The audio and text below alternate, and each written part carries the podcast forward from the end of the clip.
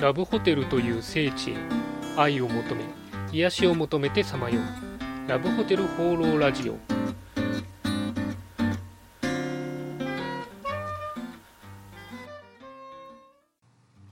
はいということで今週も始まりましたラブホテル放浪ラジオ第79回。パーソナリティのラブホテルファンブルグ管理人です。最近あの SNS を見ていてもですねラブホテルのファンの人が増えたなというふうに感じています。私もあのそれに刺激されて最新の業界誌である機関レジャーホテルを買いました。えー、今回の特集がですね、ホテルがマーケットを切り開く訴求力を生み出す最新デザイン設備となっています。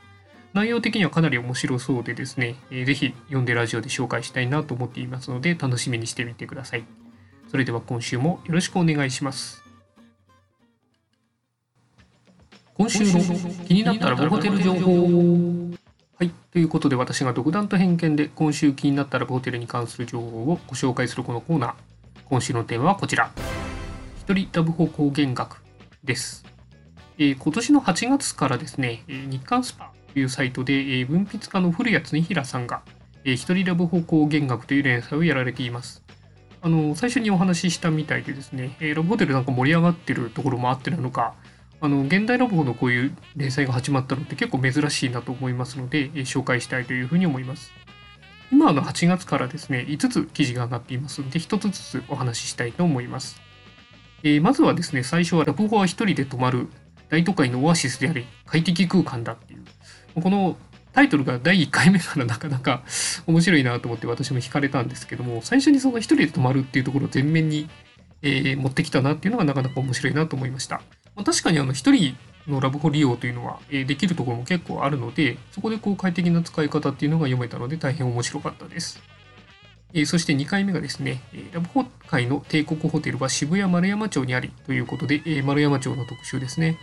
えいろんなホテル街がある中で2回目にして丸山町を持ってくるっていうところにちょっとセンスを感じました。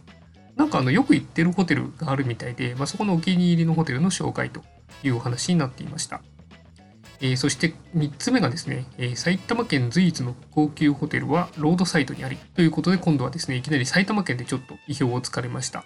あ、埼玉県もですねロードサイト道沿いにあるですね、まあ、よくあるあの地方にあるようなホテルさんたくさんありますんでその中であの自分へのご褒美として行っている豪華ホテルの紹介というふうになってます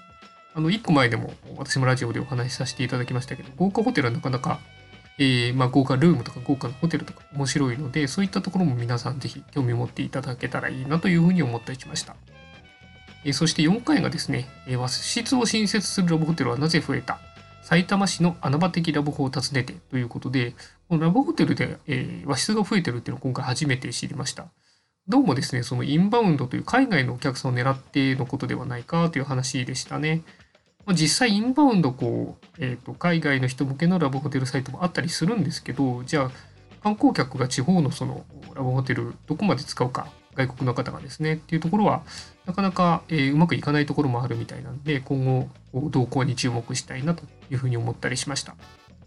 えー、そして最後がですね、えー、ラブホ業界は改装ラッシュ葉県松戸市にもラブホルネサンスの波がということで、まあ、改装に関するお話ですね。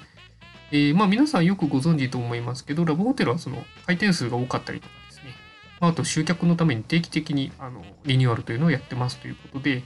まあ、その最新設備になればですね、お客さん当然新しくなってきたりしますんで、そういったことに関するお話でしたね。まあ、基礎知識、ラブホテルの基礎知識などで、えー、なかなか良い内容だというふうに思いました。あの文章もですね、えー、文筆家の方ならではのなかなか面白い文章で歴史の話とかもあったりするんで、えー、ぜひ皆さんも日刊スパのサイトで読んでみていただければというふうに思います。ということで今回は一人ラブ方向弦楽についてのお話でした。はい。ということで、ラブホテル放浪ラジオ第79回いかがでしたでしょうか、えー、今回は告知がまたあります、え、私の友人がですね、新しいセミナーで未経験者のための IT エンジニア転職講座ということを開催するそうです。12月15日土曜日の午後開催ということで、未経験の方が IT 業界に転職するのに役立つ内容になっているそうです。気になった方はですね、ストアカブランク未経験者のための IT エンジニア講座で検索いただくか、リンクを貼っておきますので、ホームページから見ていただければというふうに思います。まあ、あの人手不足の業界でですね、確かにあの全然やったことない方が来たりするんですけどまあまああの会わずに辞めちゃう人も多いので先にこういうのを受けとくといいんじゃないかなと、まあ、個人的にも思ったりしました。はいそんなわけでこの番組ではラブホテルに関する疑問質問番組への感想何でもお待ちしています。お気軽にコメントまたはメールフォームから投稿いただければというふうに思います。それでは今週も良いラブホテルライフを。管理人でした。